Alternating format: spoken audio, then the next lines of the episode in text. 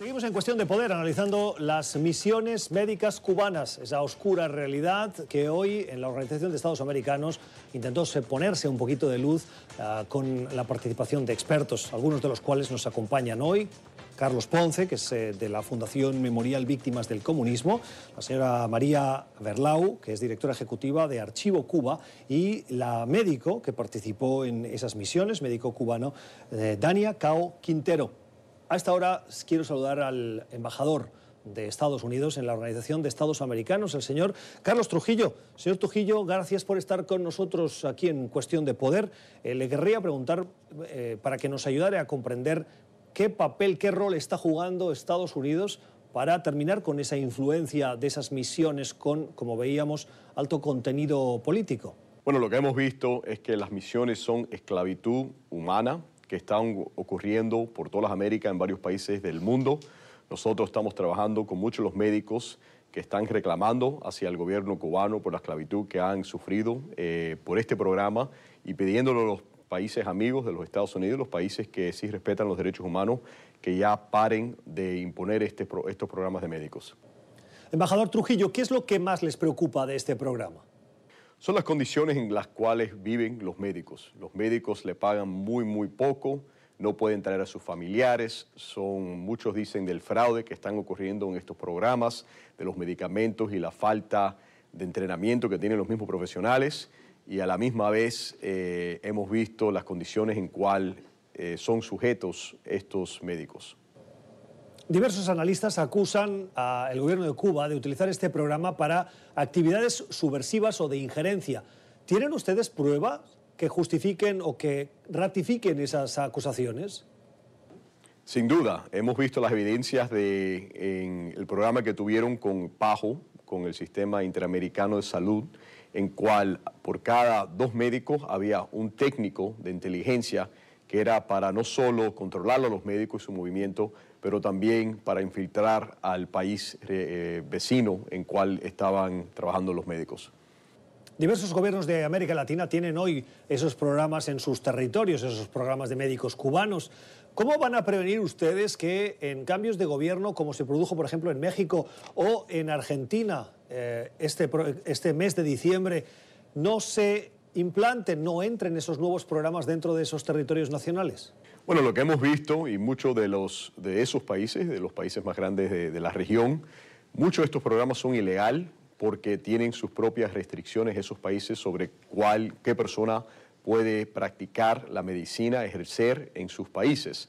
Pero también hemos visto eh, la falta de calidad de cuidado y más que nada el sufrimiento humano de los médicos que son esforzados de sus casas a ir a un país extranjero a trabajar por un salario muy, muy poco y la mayoría de la ganancia se lo queda al gobierno cubano. En Argentina acaba de cambiar el gobierno, pero en el caso de México, que ya lleva un año el nuevo gobierno de Andrés Manuel López Obrador, ¿tienen ustedes constancia de si ya ha entrado esas, esas misiones cubanas al territorio mexicano? Hemos, hemos, eh, hemos tenido informes que en ciertos municipios, en ciertos estados de México hay esas misiones. Pero tenemos esperanza que, como hemos visto en Bolivia, hemos visto en Brasil, hemos visto en Ecuador y varios otros países que estamos trabajando con ellos, que van a anunciar que van a cancelar eh, los programas de más médicos con el régimen cubano. Es Carlos Trujillo, es el embajador de Estados Unidos ante la Organización de Estados Americanos. Señor Trujillo, gracias, feliz noche. Muchas gracias por tenerme. Señor Ponce, ¿Es fundamental el rol que juega Estados Unidos en la lucha para terminar con esta influencia? Sí, bueno, yo considero que es fundamental porque está logrando eh, hacer incidencia diplomática para exponer lo que ha venido pasando por varias décadas, como este caso de esclavismo ha pasado por la, por la cara de todo el mundo sin que se haya hecho nada al respecto. Estados Unidos ha eh, apoyado un poco lo que es la exposición, activamente la administración está esa, pero hay otros gobiernos, el gobierno de Brasil simplemente le dijo a, los médicos cubanos, los están explotando, Gobierno de Cuba, dejemos los médicos acá, pero vamos a pagarles todo el salario. ¿Qué fue lo que hizo el gobierno de Cuba? Retiró a los médicos y los obligó a irse porque no estaba dispuesto a pagarles su salario. El gobierno de Bolivia también decidió terminar este, este, este programa porque simplemente es de explotación y de espionaje. Gobierno de Ecuador, esperemos que pase lo mismo, ojalá que en Uruguay, que no entren en Argentina, que es lo que... Y Estados Unidos lo que puede seguir haciendo es ese rol diplomático de seguir exponiéndolo y de que los países no se oculten detrás de un falso programa de salud que no existe y en base a objetivos ideológicos y poder que los médicos cubanos, porque esto no es en contra de los médicos cubanos, esto es para que precisamente se les libere a estos médicos de los compromisos que se les están, se les pague salario justo y no se les explote. ¿Usted cree que Estados Unidos lucha para terminar con esas misiones y da el apoyo que necesitan los médicos? Yo creo que, que los médicos necesitan también, igual que Estados Unidos está ahorita haciendo este trabajo diplomático, yo creo que los médicos necesitan mucho más apoyo. Cuando llegan a Estados Unidos y logran escapar, están trabajando repartiendo pizza o a veces ni siquiera trabajando. Los que se han ido de la frontera para Colombia, Venezuela, son unos inmigrantes más huyendo de Venezuela y que están pasando trabajo en Colombia. Y ellos necesitan también el apoyo para poder sobrevivir. Son médicos, muchos de ellos no son buenos, pero hay otros que sí son muy buenos, que podrían estar trabajando en algunos países, dando ese mismo servicio médico y recibiendo juicio justo. ¿Usted recibió apoyo de Estados Unidos? Lamento decir que no, porque yo cuando me presenté en la Embajada eh, Americana en Caracas para solicitar eh, que se me evaluara para el, el, permiso de parol como médico del sector, ya yo tenía información con otros médicos que habían venido, que era lo que tenía que llevar, los documentos que tenía que llevar y demás, y traté de ir lo más completa posible.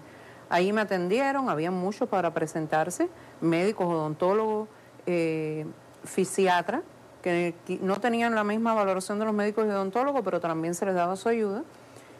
Y eh, me entregaron un documento con todo lo que tenía que entregar y que debía sacar un apoyo me envié internet para yo ir con mi expediente completo. Fui lo más completa posible, lo entregué, incluso ya en ese tiempo estaban teniendo problemas los médicos con la visa en la mano que presentaban para volar por Venezuela y ya no lo estaban haciendo, se iban directo para Bogotá y volaban por Colombia. Eh, de verdad que yo estaba casi que 100% segura que se me iba a aprobar, la visa cuando recibo el, email que no, que se me había denegado el caso, que tenía derecho a una revisión. ¿Qué argumentos Por falta de prueba. ¿Pruebas de qué tipo? Ahí debíamos de entregar eh, fotocopia del pasaporte con que entramos a la misión, eh, fotocopia de los títulos. Perdone, pero el, pasaporte, ustedes lo han dicho antes, estaba retenido. ¿Qué, qué, pasaporte podía presentar usted si bueno, lo tenían porque al principio nos retenían el pasaporte, pero ya en los últimos grupos que entramos, por problemas de, de eh, quizás mala interpretación, para que no se tuviera tanto ah, denuncia en contra de por qué nos quitaban el pasaporte, ya lo estaban dando, pero le ponían un sello rojo que decía solamente para uso de misión. O sea, con ese pasaporte tú no lo podías usar para trasladarte a ningún otro lugar. ¿Ves? Entonces, yo tenía, además, eh, apenas a nosotros nos dan el pasaporte, yo siempre tuve la costumbre de sacar varias fotocopias porque podía ser atracado, podía ser, era muy frecuente que las personas perdieran sus documentos. ¿Cómo llegó usted a Estados Unidos? Ahí me denegan el permiso, yo empecé a, hice la prórroga, me volvieron a decir que no tenía eh, suficientes pruebas y allí mismo en la embajada, con unas venezolanas, me dijeron que ya yo no podía presentarme en más ningún país, que tenía que, la única asociación que me podía ayudar era Solidaridad Sin Frontera. Empezamos a hacer reclamaciones, yo empecé a escribir, al no recibir ayuda, me fui por Colombia de forma normal como pasaban todos los cubanos, tuve que pasar selva, tuve que pasar país por país, unas veces a pie, otras en caballo, otras en carros escondidas, etcétera, etcétera, exponiendo mi vida 100% porque no sabía si iba a llegar.